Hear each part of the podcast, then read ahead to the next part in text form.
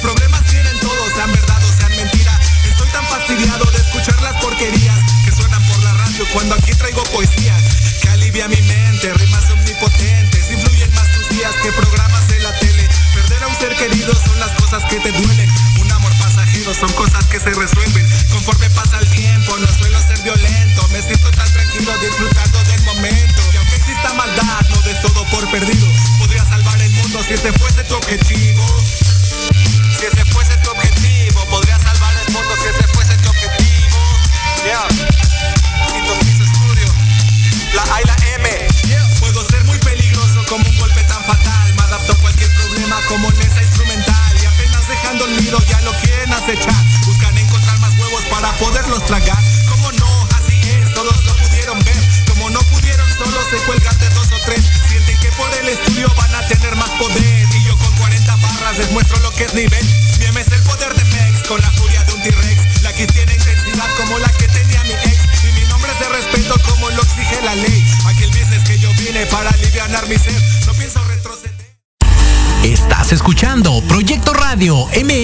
Con sentido social.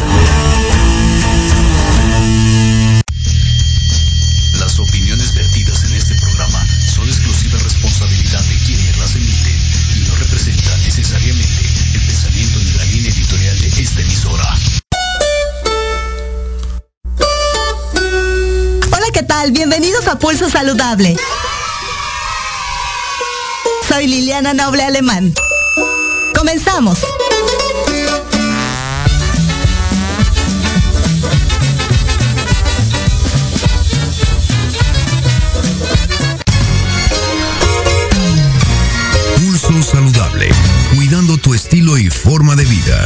Un programa diseñado especialmente para ti que te ocupas de tu salud.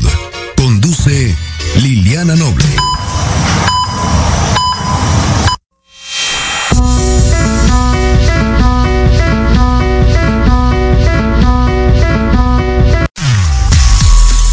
Cuatro de la tarde con cuatro minutos, 16 horas con cuatro minutos. Muy buenas tardes, tengan todas y todos ustedes. Soy Liliana Noble Alemán y le doy la más cordial bienvenida al pulso saludable del día de hoy. Estamos transmitiendo completamente en vivo desde las instalaciones de Proyecto Radio MX.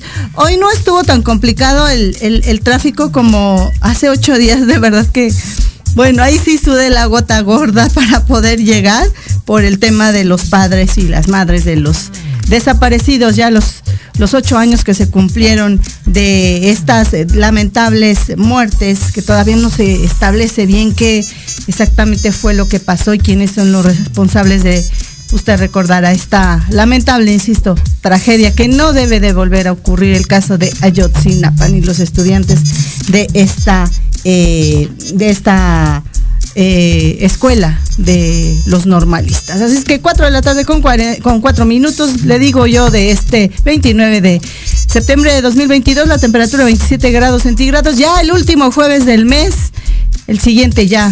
Empieza el último trimestre de este 2022. Hoy tenemos un programa bastante interesante. Ya comienza, ya da inicio la vacuna, la vacunación contra la influenza, el periodo 2022-2023. Más adelante le contaré los detalles. También cómo vamos en el tema de la viruela símica en el país. Se conmemoró el Día Mundial de eh, la donación de órganos, le platicaré de qué fue el evento y quiénes participaron de él y también se hizo eh, la conmemoración, la mención, por supuesto, de todas estas enfermedades cardiovasculares que, aquejan a las y los mexicanos. Es una de las primeras o la primer causa de muerte, no solamente en México, déjeme decirle, en el resto del mundo. Las enfermedades cardiovasculares siempre ocupan los primeros lugares y son enfermedades que se pueden prevenir con acciones sencillas, cero complicadas, que no involucran tantos recursos. Por ahí me decían que hay que pensar en los pobres porque luego los pobres no tienen para comer bien. Pero ¿qué le cuento si, si las comunidades que no tienen acceso a toda esta comida eh, eh, hipercalórica o chatarra, ellos comen muchísimo mejor que nosotros porque comen la dieta de la milpa o de lo que ellos mismos producen, son autosustentables. Entonces, quisiéramos tener ese tipo de pobreza, si se le puede llamar, y comer quelites y cosas de este estilo que siempre van a favorecer nuestro organismo. Y además, también vamos a platicarle de que el eh, subsecretario de Prevención y Promoción de la Salud, el doctor Hugo López Gatel Ramírez, estuvo presente en la decimotercer eh, reunión panamericana de la salud y habló de la experiencia de México. Así es que todo ello y el invitado especial del día de hoy en Pulso Saludable. Damos inicio a la jornada de trabajo.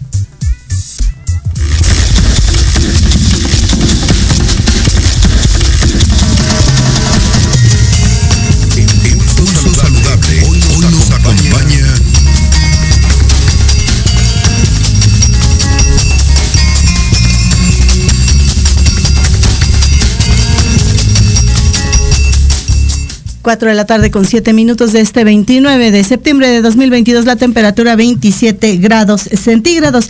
Y ya se encuentra conmigo a través de la plataforma de Zoom y le agradezco muchísimo a Patricia Sosa. Ella es directora para Latinoamérica de Camping for Tobacco, Tobato, Free Kids. Y vamos a platicar con ella justamente de esta organización y de qué va. Le cuento un poco de la trayectoria profesional de mi querida Patricia.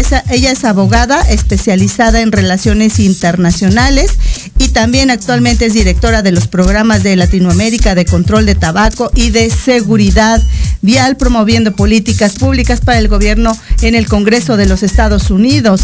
También ha sido una de las primeras promotoras desde 1997 de esta campaña que habla de que el tabaco no debe de llegar a los pequeños.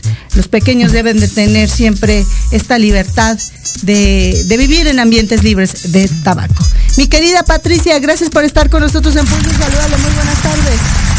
Buenas tardes, gracias por la invitación, es realmente un honor y estoy muy contenta de poder eh, hablar contigo. Estoy aquí en Ciudad de México, así que estoy en tu país. Ay, qué bueno, Pati. ¿De dónde eres tú? ¿Dónde vives? Yo soy original de Puerto Rico, pero ah. vivo muchos años en, en, Washington, D.C., donde está mi organización, la campaña para niños libres de tabaco o Campaign for Tobacco Free Kids. Claro, fíjate que yo tuve la oportunidad de conocer Washington hace unos cinco años y bueno, es una mm, ciudad maravillosa, pero antes conocí eh, Puerto Rico y de verdad que qué maravilla es Puerto Rico, ¿eh? La verdad es que es una isla y la gente, bueno, ¿qué te puedo decir yo que tú siendo puertorriqueña, ¿no? Tengo grandes amigos, así es que todo nuestro cariño, sobre todo ahora, ¿no? Que desafortunadamente eh, ya fueron como cinco años, ¿no? Que les tocó el huracán de Vilma y otra vez este de Ian les volvió a... María, exacto, María que fue terrible ah, en el 1917 y ahora, ahora Fiona. Sí, claro. Pero bueno, sí, finalmente son los abates de también del cambio climático y estas cosas, pero bueno, también hay que contribuir de una manera tan importante.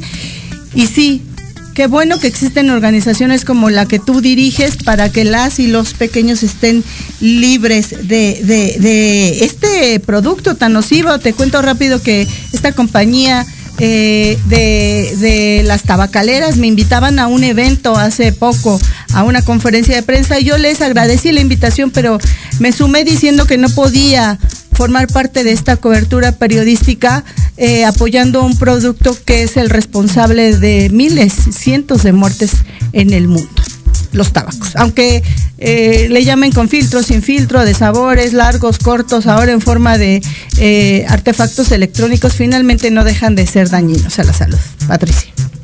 Exacto, de acuerdo contigo y, de nuevo mi organización tenemos una misión no solamente en Estados Unidos, sino una misión global para la, eh, la adopción de políticas públicas que creen un ambiente eh, saludable eh, y que eh, disminuyan el, el, consumo de productos de tabaco, especialmente entre los jóvenes, ¿no? cualquier política que sea efectiva en cuestión de reducir el consumo y eso significa crear un cambio de cultura, por ejemplo, no permitir el fumar en lugares públicos, porque obviamente no queremos que los no fumadores estén impactados por este producto. el, prohibir la publicidad, eh, para no promover el consumo de un producto que si se consume como está eh, diseñado te mata, mata a un tercer, un, tercio de sus consumidores. Eh, y además no lo queremos que sea asequible o accesible, entonces apoyamos mucho eh, todas estas políticas que incluyen el aumento de impuestos y otras maneras de subir los precios de estos productos para que no sean accesibles especialmente a los jóvenes, no, no sean fáciles de, de, obtener y de, y de consumir. Y llevo muchos años colaborando con colegas aquí en México en, para, eh, para que apoyarlos en sus esfuerzos. Eh, hay un compromiso grande, hay una comunidad grande aquí en Ciudad de México y en México a través de todo el país, de, salubristas, eh, de educadores, de padres que también están muy interesados en que México adopte estas políticas y nosotros hemos acompañado muy de cerca también ese proceso. Y pareciera a lo mejor la respuesta muy obvia, mi querida Patricia, de cómo es que surge la idea de, de proteger a las niñas, los niños en esta campaña de libre de, tabaco. Pero ¿cuáles fueron los, los hallazgos, los ideales, lo que se pensó en un inicio para que dieran pie a esta, a esta lucha que de pronto pareciera que no está fácil, ¿no? Claro, bueno, la evidencia científica empieza a surgir en los 50 y culmina en el reporte del cirujano general de los Estados Unidos en 1964, donde la evidencia científica contundentemente documenta eh, que hay un eh, enlace directo entre el consumo del cigarrillo y en ese momento la enfermedad más obvia era el cáncer del pulmón. Eh, han habido muchos más reportes del cirujano general, se ha expandido el conocimiento del impacto de salud del consumo de este producto y es muy extensa, son muchos cánceres los que están ligados a este producto, eh, enfermedades cardiovasculares. Eh, y enfermedades este, del pulmón, ¿no? Por, este, por ejemplo, el OCPD o el enfisema, en la cual la persona que sufre pierde la capacidad de respirar al punto de que te mueres prácticamente ahogados. Entonces son enfermedades morbosas que están directamente eh, documentadas que, eh, que no serían o no existirían definitivamente a ese nivel si no fuera por el consumo de productos de tabaco, ¿no? Y estamos hablando eh, tradicionalmente de cigarrillos, pero ahora pues hay un mercado más diversificado de nicotina que incluye en los nuevos productos como cigarrillos electrónicos o cigarrillos de tabaco calentado, que también son productos em, que contienen nicotina y, como sabes, la nicotina es el, químico adictivo, lo que hace este producto adictivo,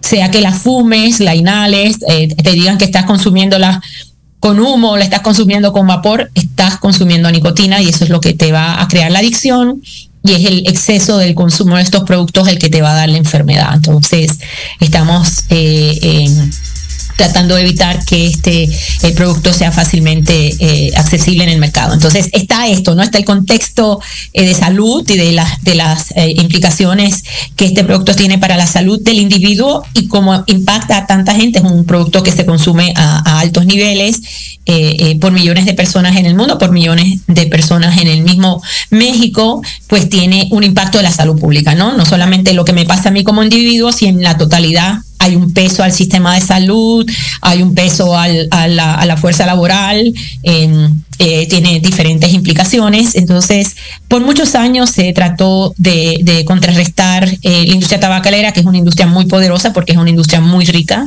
producir cigarrillos es muy costo efectivo, es un producto adictivo, entonces las ganancias son extraordinarias. Y ellos con esas ganancias, mucho de lo que hacen es, comprar acceso eh, y poder político entonces ha sido muy difícil eh, poder cambiar las leyes. En el 2004, la Organización Mundial de la Salud eh, termina y culmina la negociación de un tratado internacional que es el Convenio Marco para el Control del Tabaco, inmediatamente el, primer país de Latinoamérica que ratifica este convenio, este tratado internacional, el primer tratado internacional de salud pública es México, ¿no? Y ese tratado es un esfuerzo global para ayudar a los países a implementar estas políticas que yo te hablé eh, originalmente, ¿no? Que las que reducen el consumo de tabaco y que haya no solamente un esfuerzo a nivel de país, que sino ese esfuerzo esté respaldado por entidades internacionales, por colaboraciones regionales, por otros países que están tratando de hacer el mismo trabajo y le dé fuerza a las personas en el campo de salud pública para poder contrarrestar esa fuerza tan increíble y esa influencia tan increíble que tiene la industria tabacalera. Claro, y cuéntame Patricia, ¿cómo está México eh, respecto a otros países de la región en estas políticas al control del tabaco? Bueno, eh, México en este momento ha hecho grandes avances. Eh, te diría que si me hubieras hecho esta pregunta hace año y medio, te diría lo opuesto, que México estaba muy atrasado.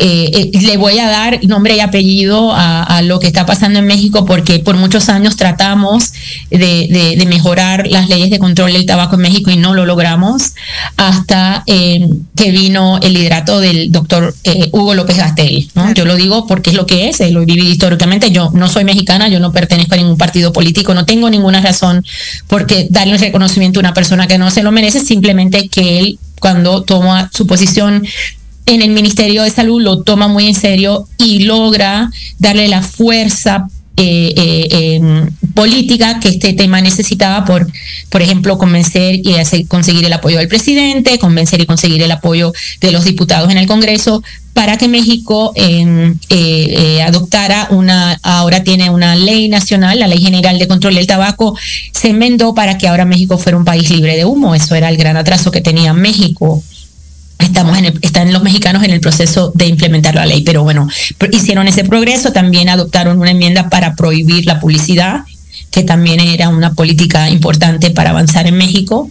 Eh, así que eh, estamos viendo grandes avances y ahora tenemos que grandes avances no solamente en la adopción de estas políticas, sino también en la implementación eh, de estas políticas. ya México se ha unido a los países grandes de avanzada en este tema, que en, en, en Latinoamérica, pues el líder, el país más avanzado en este tema y el que ha liderado el tema es Brasil, pero también hemos visto avances en Colombia, en Argentina, en Perú y en otros países de la región. Entonces ahora México se une y más que se une, ahora está ejerciendo un papel de liderato en la región en el tema de, eh, control del tabaco. Eso es en el tema de las políticas obviamente vamos a hablar de la realidad, qué, qué eso significa, ¿no? Para, para la mayoría de la gente y de nuevo, eh, eh, la idea es poder eh, fortalecer estas políticas para que en este momento las cifras de, personas que mueren anualmente en México por enfermedades relacionadas al tabaquismo son alrededor de 63 mil, 66 mil personas, que me parece una cifra muy alta.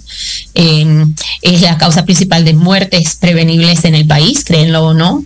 y em, vemos que las tasas de fumar están aumentando entre las mujeres, que siempre es muy preocupante porque la, la, mujer cuando es le da más trabajo el dejar eh, de consumir el producto, tienen unas tasas de, cesación más bajas que los hombres y además tienen unas implicaciones en la salud de la mujer eh, hasta más morbosas que la manifestación de salud que tienen los hombres. Pero bueno, creemos que esto lo vamos a poder, eh, vamos a poder ayudar a, nuestros colegas mexicanos a, que se revierta esa dirección y que las tasas sigan bajando y que las mujeres de México no comiencen a fumar al nivel que están fumando los hombres y además también obviamente nos interesan mucho los jóvenes, ¿no?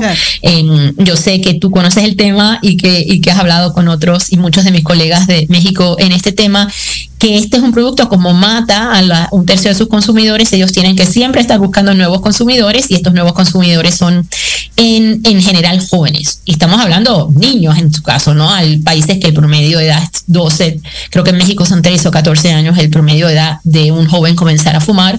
Eh, entonces la publicidad, este, el diseño del producto, el uso de saborizantes, todo lo que hace la industria para atraer nuevos fumadores se dirige a esa juventud. Y entonces eso es otro tema que estamos eh, apoyando a, nuestros colegas en México para, eh, fortalecer ese esfuerzo de no, no em, evitar la iniciación. Y de ahí es que viene yo creo que la decisión de, del presidente de sacar un decreto que prohíbe la importación y ahora creo que también hay otro decreto que prohíbe la comercialización de estos nuevos productos porque estos nuevos productos están diseñados y están mercadeados para atraer a los jóvenes al consumo de nicotina. Claro. Y, y Patricia, ¿Qué consideras que se necesita todavía en México para poder cumplir con los estándares internacionales para las políticas públicas, para este tema del control del tabaco? Porque tú eh, eh, decías hace unos momentos, ¿no? Incidir en que los, los nuevos usuarios o los usuarios ya eh, frecuentes lo, lo dejen, pero es muy complejo y más cuando vienen estas novedades electrónicas que a lo mejor son más convincentes por esta falsa creencia de que porque huele bien, sabe bien y es menos dañino, o porque está de moda, o porque me da cierto estatus eh, eh, eh, social y cultural. Y la realidad es que al final de cuentas se, se ejerce el mismo fenómeno que con los cigarros convencionales. Dañan tu salud, de poco a poco y se siguen incrementando las enfermedades cardiovasculares que también tienen mucho que ver con, con, la, utilización de esta este elemento que es el cigarro, ¿no? En la versión que se, se, se le antoje al usuario, ¿no?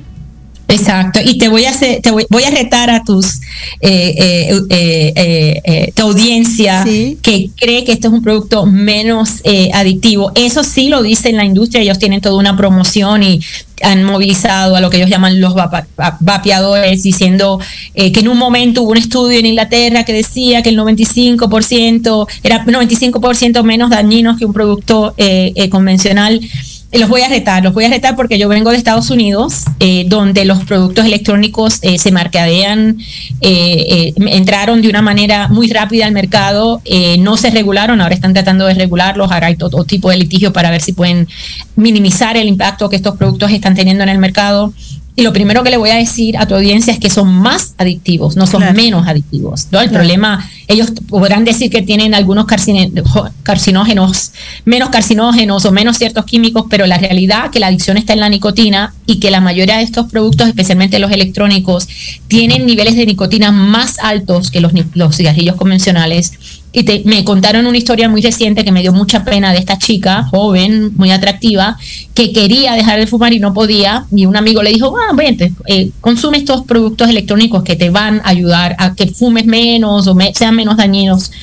Y fue totalmente lo opuesto. Se volvió una adicta que ella dice que era horrible, que sus padres tuvieron que intervenir.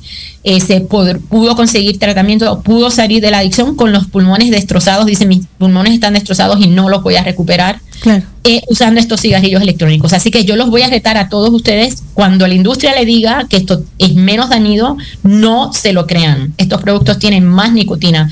Por eso me pareció muy valiente la decisión del presidente de México de prohibir la entrada de estos productos al mercado. No se prohíbe el consumo, los productos siguen entrando de manera informal hasta ilícita, pero por favor, les digo, óigame, son más adictivos, no son menos adictivos. Entonces, eh, es un reto para nosotros terrible, ¿no? Porque la industria tiene una cantidad de dinero bárbara.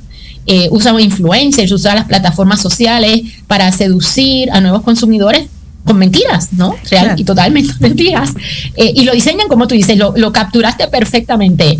Eh, eh, huele diferente, claro, mira, huele diferente, muchas veces huele a aromatizado porque se usan con saborizantes. Es un producto electrónico, así que es glamoroso. Eh, tienen una publicidad sumamente glamorosa eh, y tú crees que es otra cosa, pero no es otra cosa, es nicotina, es la misma y peor, más nicotina y más adictivo. Eso em, acaba de sacar Brasil, que hizo un reporte excelentísimo sobre estos nuevos productos, buscó toda la data internacional, habló con los médicos de Brasil y los médicos de Brasil le decían, estoy viendo más personas que tienen más problemas en dejar de fumar en vez de menos problemas para dejar de fumar. Entonces yo creo que ese mensaje es bien importante compartirlo. Em, y, de nuevo, creo que, en México pues están tratando de hacer lo correcto. Yo creo que el, el, liderato en este momento de salud pública ve lo que hay y, no, se ha, no, ha, comprado el argumento de la industria y otros países de la región desafortunadamente no han, no han, sido tan fuertes como México en decir estos productos no los queremos en nuestro mercado. ¿no? Entonces es, eso es importante. Claro. Y finalmente, Patricia, entonces, ¿qué consideras que se haga? Eh, una necesidad imperiosa de México justamente para cumplir con estos estándares internacionales de las justamente las políticas públicas para el control del tabaco.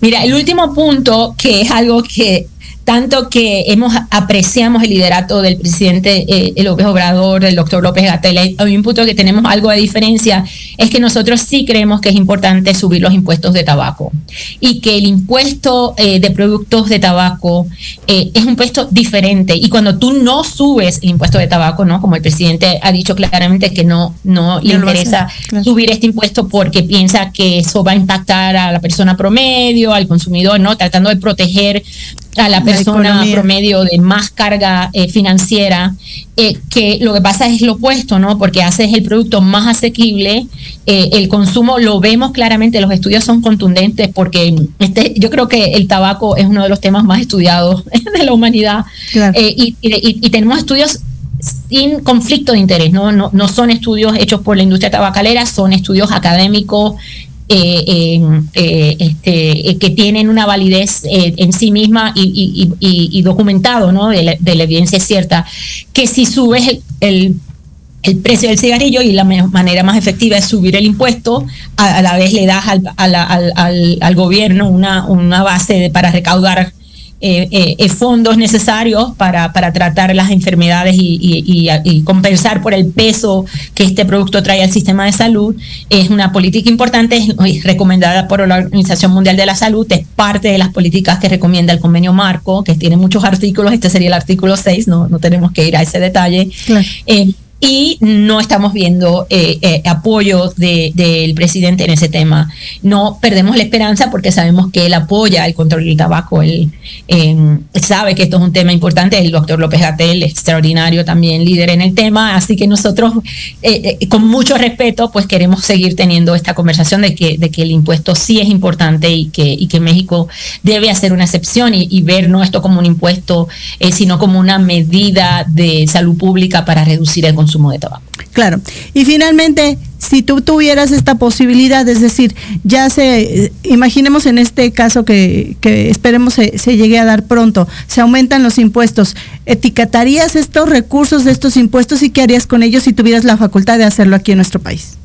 Ay, yo lo pondría en el, sistema de salud. Eh, creo que aquí hay una infraestructura que se podría beneficiar para los programas de cesación eh, y los programas de prevención. Yo haría, por ejemplo, campañas de concientización. Eso es algo que se ha hecho mucho en Estados Unidos y ha sido muy, muy efectivo. Los americanos han hecho un buen trabajo en cambiar la cultura eh, para que el, el consumo del tabaco no sea un comportamiento aceptable. Por eso esto de los nuevos productos nos tiene muy frustrados, porque hemos hecho grandes avances y las campañas de concientización son importantes y, sería eh, eh, importante y yo creo que efectivo que México hiciera una campaña para crear conciencia de este problema y, para que las personas tomen la decisión correcta y, sean, tengan una vida libre de tabaco, ¿no? Como mi organización México tenga unos niños libres de tabaco. Muy bien. ¿Cuál sería tu mensaje final en esta tarde en Pulso Saludable, mi queridísima Patricia Sosa?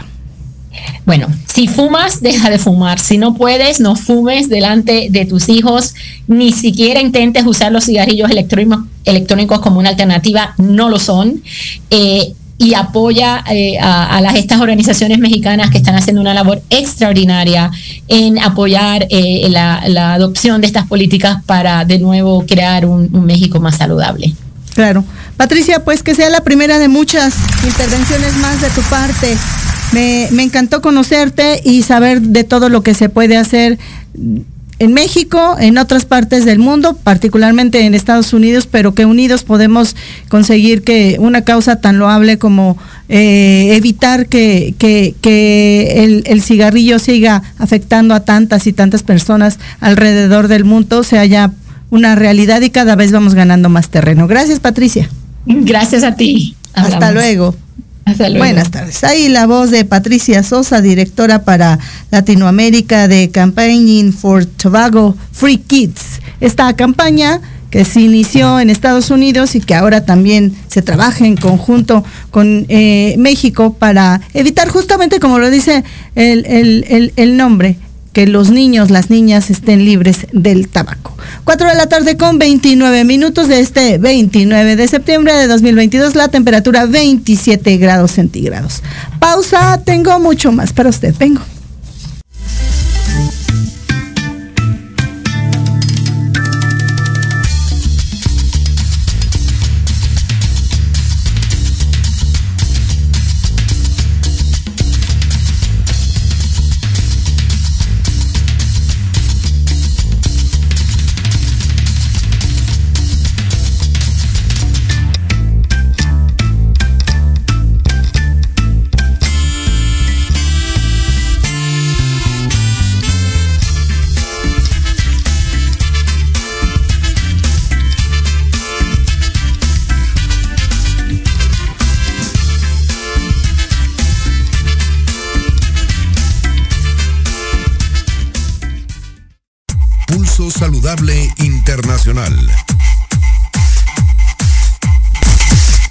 4 de la tarde con 30 minutos de este 29 de septiembre de 2022, la temperatura 27 grados centígrados. No sé si me está escuchando, si me está viendo, seguramente sí, quiero pensar, y si no, le mandaré el video para dejar, ¿no? Mi queridísimo Alan, testimonio de que aquí en Pulso Saludable cumplimos lo que ofrecemos. Le mando un saludo con todo mi cariño y muchos Muchos besos a mi querido Bogdan Castillo, el reportero, uno de los mejores reporteros de Televisa, ahora eh, más media, N media, algo así se llama, ¿no? un cambio ahí de, de la marca. Bueno, él está también en Foro TV, si ustedes quieren ver sus excelentes participaciones. Amigo, te mando todo nuestro cariño de ese pulso saludable.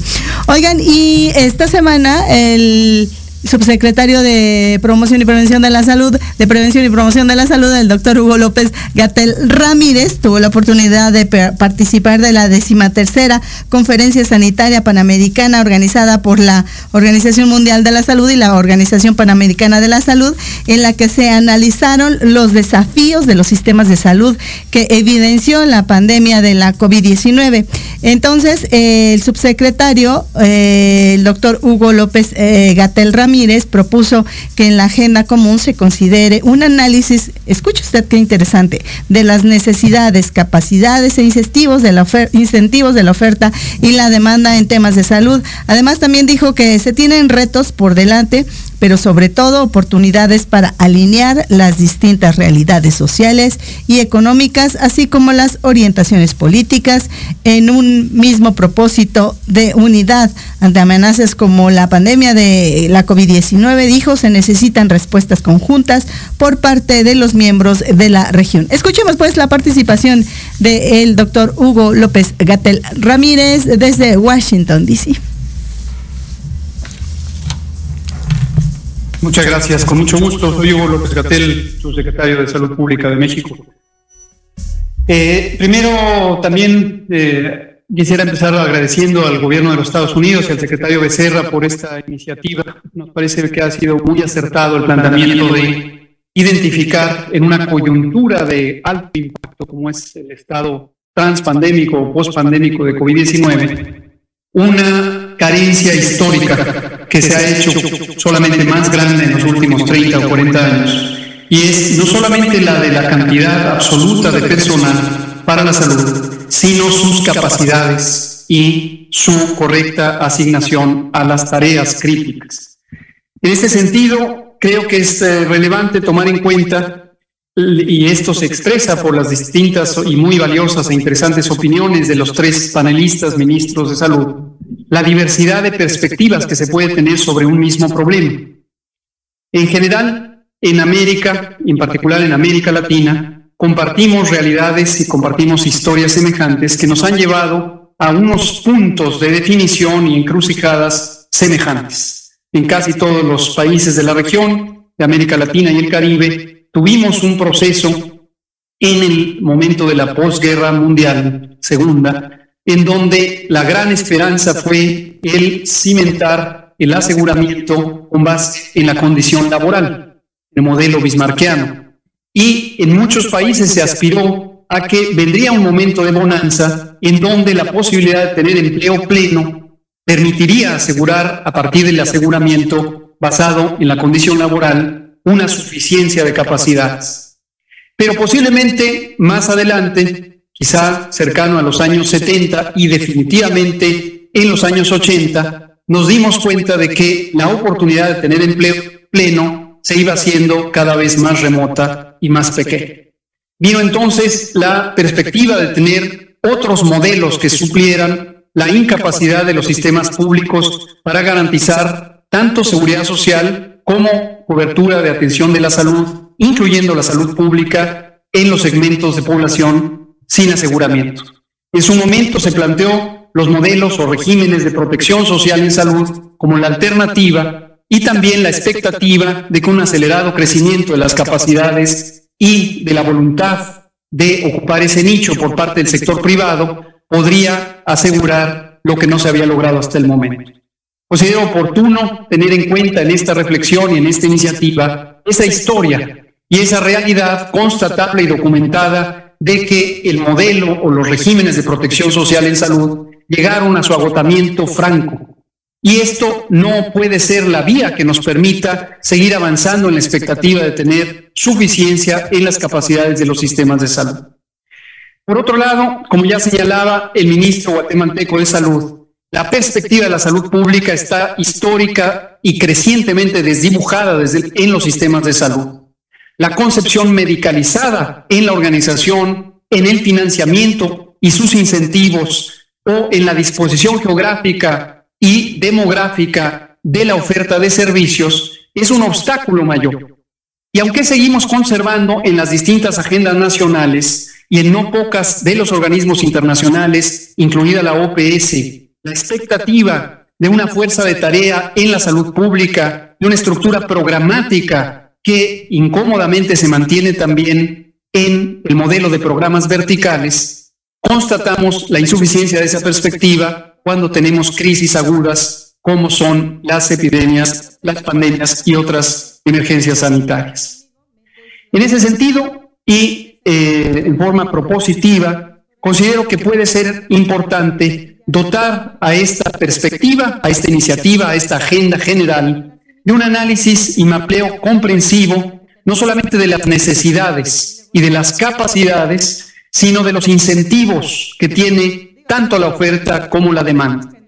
Considero que existen grandes oportunidades para alinear los distintos modelos, las distintas realidades sociales, económicas y también las orientaciones políticas diversas que tiene nuestra región en un mismo propósito de unidad para satisfacer y cerrar la brecha importante entre oferta y demanda. Como ya señalaba el ministro Tofton, hay modelos creativos que pueden apelar a las capacidades tecnológicas de hoy con eh, formatos de currículos eh, conjuntos que permitan además cerrar la eh, brecha diferencial que existe entre países y al interior de la región.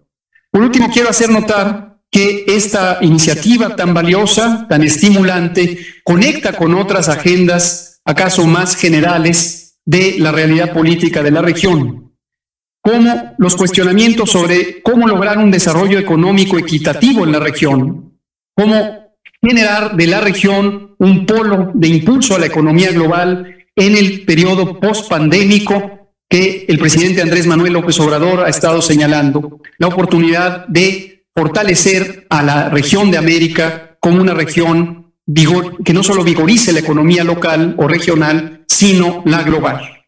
También toca con elementos clave en la realidad política de nuestro tiempo, como la migración, en este caso con un segmento de migración especializada o con capacidades especializadas, pero por último nos lleva a la identificación de siempre ante amenazas conjuntas como la pandemia de COVID-19 y muchas otras, necesitamos respuestas conjuntas. No podemos darnos el lujo de, una vez más, cada quien buscar sus capacidades y satisfacerlas cuando necesitamos una respuesta conjunta.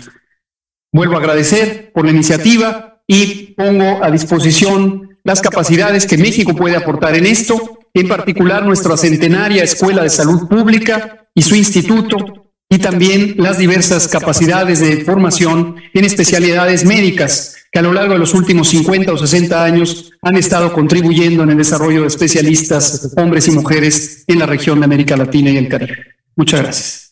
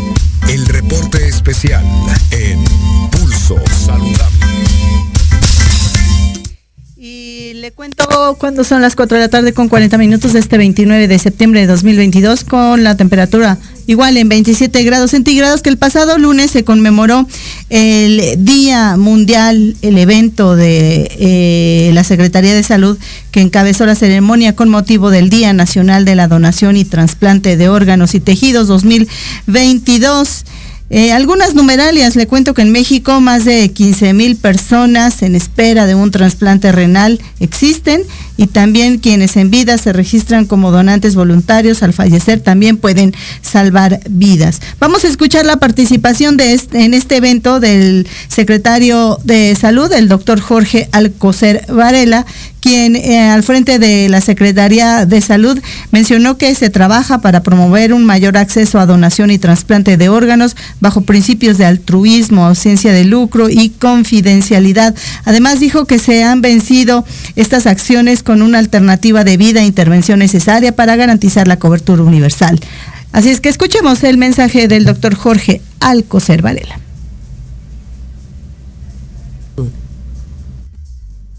Muy buenos días, distinguidos miembros del Presidium, representantes de la Secretaría de Salud del Estado de Baja California, de las diversas instituciones que hoy nos acompañan, así como a las personas que nos ven a través de las redes sociales. Agradezco de manera especial al doctor Salvador Aburto Morales por la invitación a esta ceremonia, pero sobre todo por sus muchos años que lleva empeñado en esta gran y humanista tarea que hoy cumple un año más, el Día Nacional de la Donación y Trasplante Órganos y Tejidos 2022. Se han escuchado voces que convencen, que convencen de que los trasplantes son una alternativa de vida y una intervención necesaria para garantizar la protección de la salud con acceso y cobertura universal, que lo cual nuestro país necesita. En los últimos años, con el esfuerzo, con la participación activa de las organizaciones públicas y privadas, se han incrementado las campañas de donación de órganos y tejidos, con lo que poco a poco se ha ido generando mayor interés y mayor demanda entre la población. En el encargo de transformar el sistema de salud de nuestro país, está presente el generar mayor acceso a la donación y al trasplante, bajo los principios de altruismo, ausencia de lucro y confidencialidad. Mucho tenemos que trabajar aún. Como se ha escuchado en esta mañana, los donantes, quienes enlazan su vida, su vida productiva, con quienes han perdido la función de un órgano, órgano vital, nos muestran lo que es el humanismo. A pesar de los avances, en México la tasa nacional es de 4.5 donaciones por muerte cerebral de cada millón de habitantes, muy por debajo de los países con índices que oscilan entre 40 y 45. Hoy existen poco más de 15 mil mexicanos que se encuentran en espera tan solo de un trasplante renal. Sin embargo, es una cantidad subestimada toda vez que existen pacientes que se encuentran en diálisis y que podrían ser candidatos a trasplante.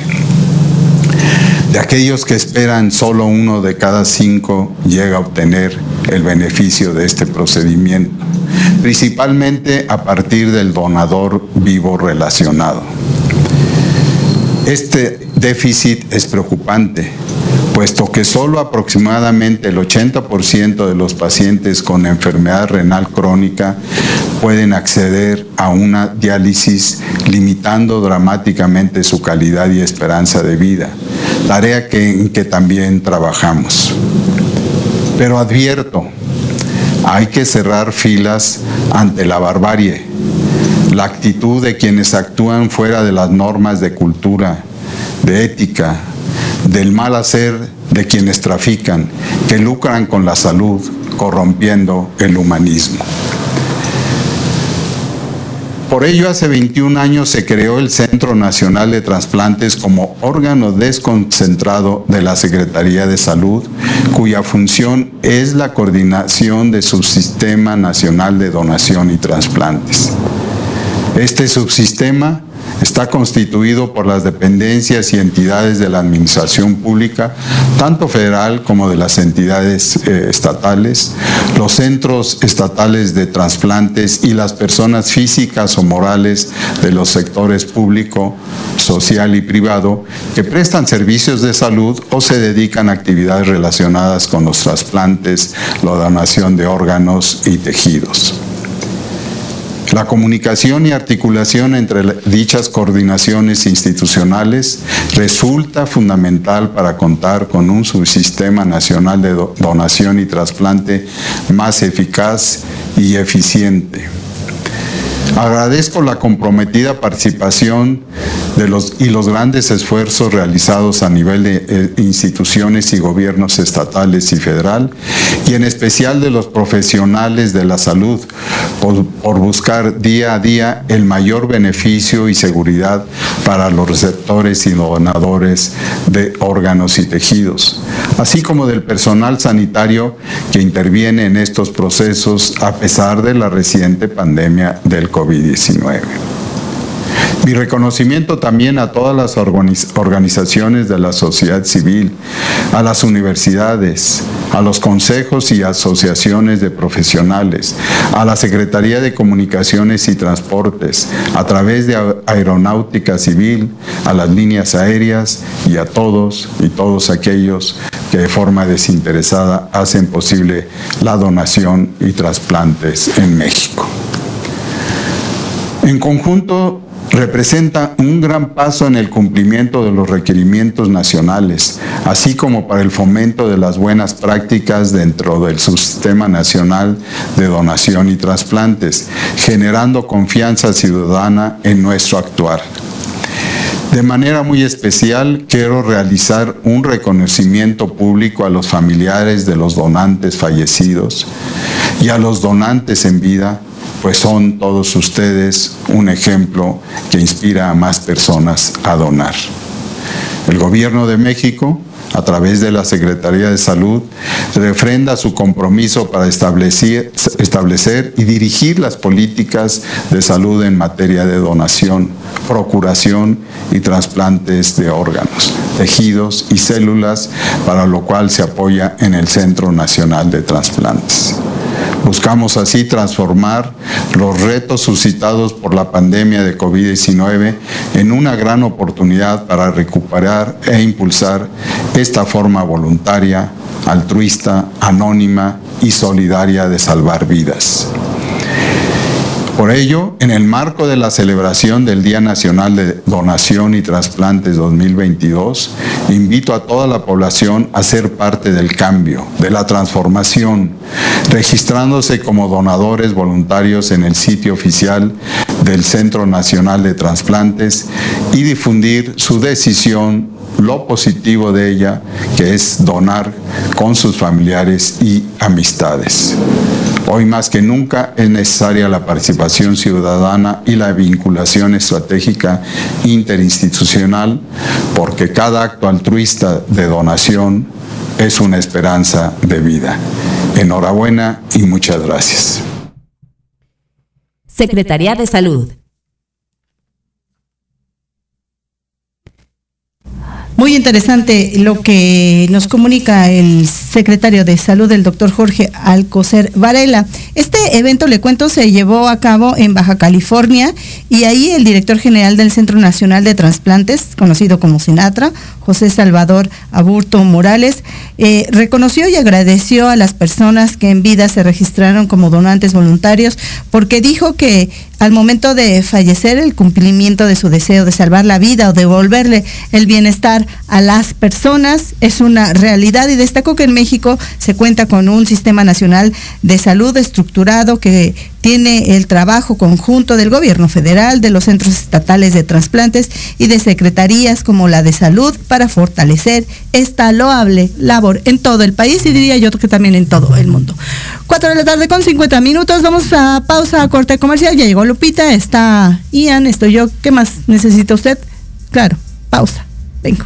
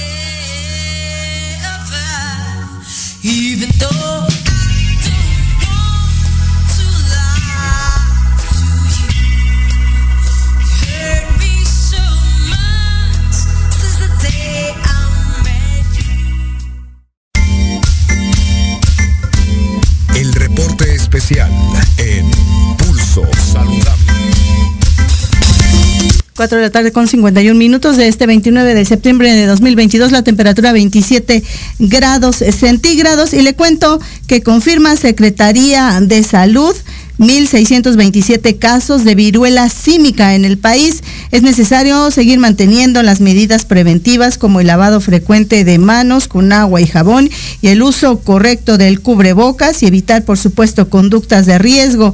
La Organización Mundial de la Salud ha confirmado ya 65.295 casos en 105 países. Si usted requiere, necesita conocer más sobre la viruela símica, puede ingresar a la plataforma de la Secretaría de Salud denominada viruela.salud.gov.mx. Repito, viruela.salud.gov.mx. Y con este corte que le decía yo del 26 de septiembre de 2022, que se han confirmado estos 1.627 eh, casos de viruela símica en el país, de 3.069 identificados que cumplen con la eh, definición operacional de caso probable, señala este informe técnico semanal de vigilancia epidemiológica sobre esta enfermedad. Estas 1.627 personas con resultado positivo de viruela símica fueron confirmadas por el Instituto de Diagnóstico y Referencia Epidemiológico, usted lo conoce como el INDRE.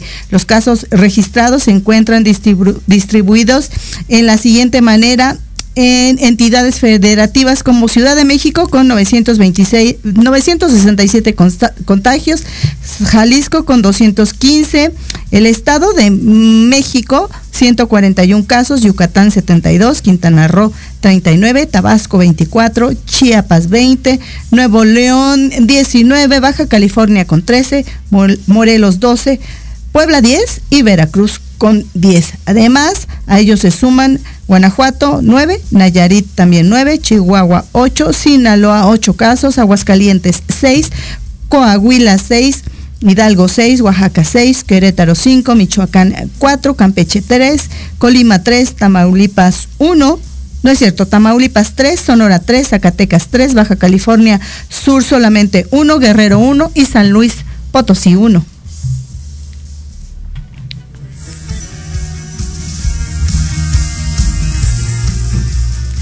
Y le cuento que el próximo lunes inicia también ya la vacunación contra la influenza estacional. Esto lo dio a conocer el doctor Riu López Ridaura en conferencia de prensa en la mañanera denominada El Pulso de la Salud. La meta, le cuento, es aplicar 33.6 millones de dosis a las personas con más riesgo de sufrir complicaciones por esta enfermedad.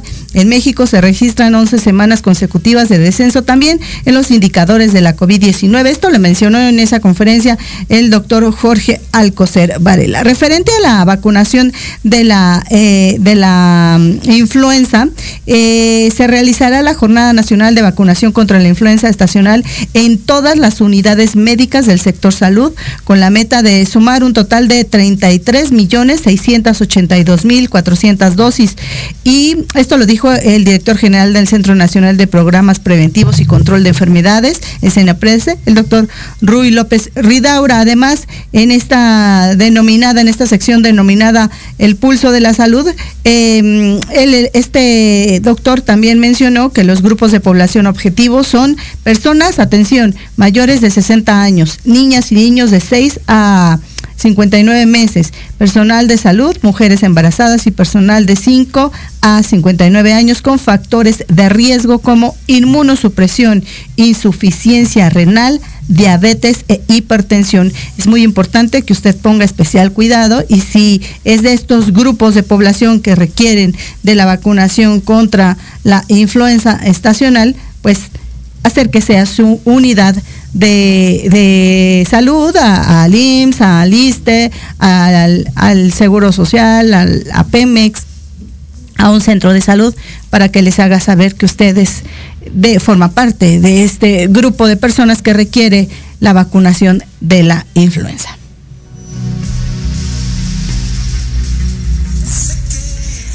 Hoy se conmemora el Día Mundial del Corazón y le cuento que cada año 220 mil personas fallecen debido a enfermedades del corazón.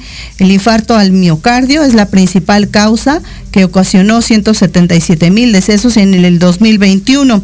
El tabaquismo la presión arterial alta, el colesterol y diabetes eh, no controlada contribuyen al desarrollo de estos problemas de salud.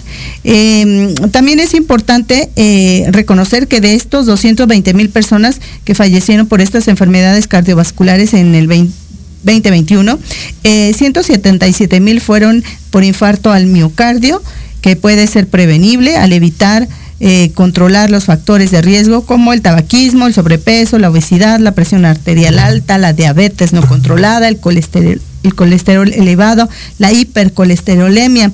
Y con este motivo del Día Mundial del Corazón, el jefe del Departamento de Rehabilitación Cardíaca y Medicina Física del Instituto Nacional de Cardiología, doctor Ignacio Chávez Hermes eh, Hilaranza Lomelí, señaló que la atención y tratamiento oportunos, así como la rehabilitación plena, permiten a quienes sufrieron un infarto recuperar la función cardiovascular y retomar entonces sus actividades cotidianas.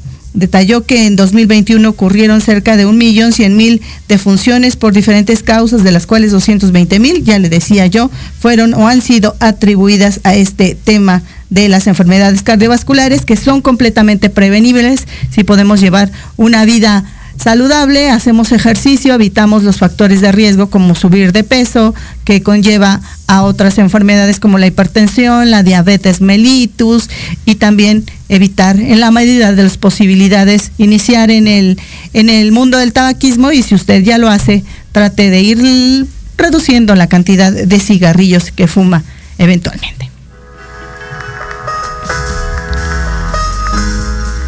Finalmente, y con esta información me toca despedirme, le cuento que arriban 1.2 millones de vacunas pediátricas contra la COVID-19 del mecanismo COVAX, estas que nos mencionaban que nos debían, que forman parte ya del contrato por 10 millones, 3 mil 200 biológicos, hasta el momento que suman 8.5 millones de dosis. México entonces ha tenido disponibles 244.7 millones de vacunas de siete laboratorios.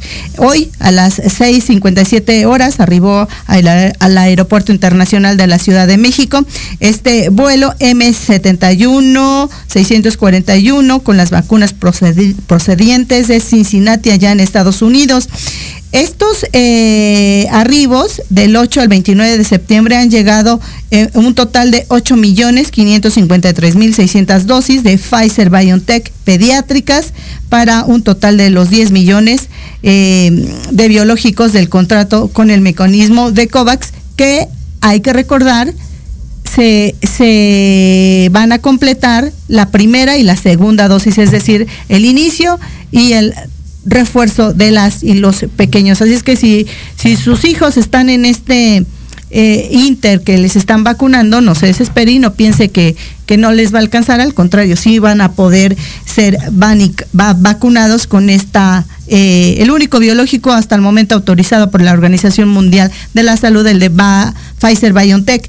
le cuento también que eh, en territorio mexicano el laboratorio Drogmex ha envasado 14 millones 24 mil 840 dosis de Cancino Biologics y el laboratorio Liomont 42 millones 991 mil 100 biológicos de AstraZeneca, lo que hace un total de 57 millones 015 mil 940 vacunas envasadas en el país. Con esta información me toca despedirme. Gracias, mi queridísimo Alan. Ya te estaba cambiando el nombre a Ian. Es que lo traigo muy presente por aquello del huracán. Tú no eres así, como que huracán, ¿no? No eres tan potente. Bueno, muy bien. Gracias, corazón. Gracias, Lupita. Soy Liliana Noble Alemán. Cuídese y ya sabe, siga utilizando las medidas de sanidad, de sana distancia, el uso del cubrebocas y si no hay agua corriente, utilice el alcohol gel. Nos escuchamos y nos vemos hasta la próxima semana. Adiós.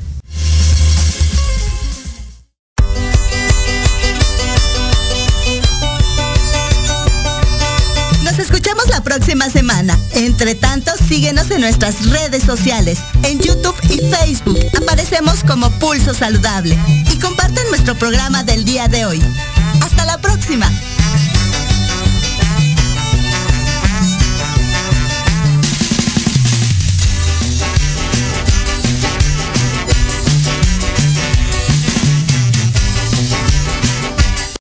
Estás escuchando Proyecto Radio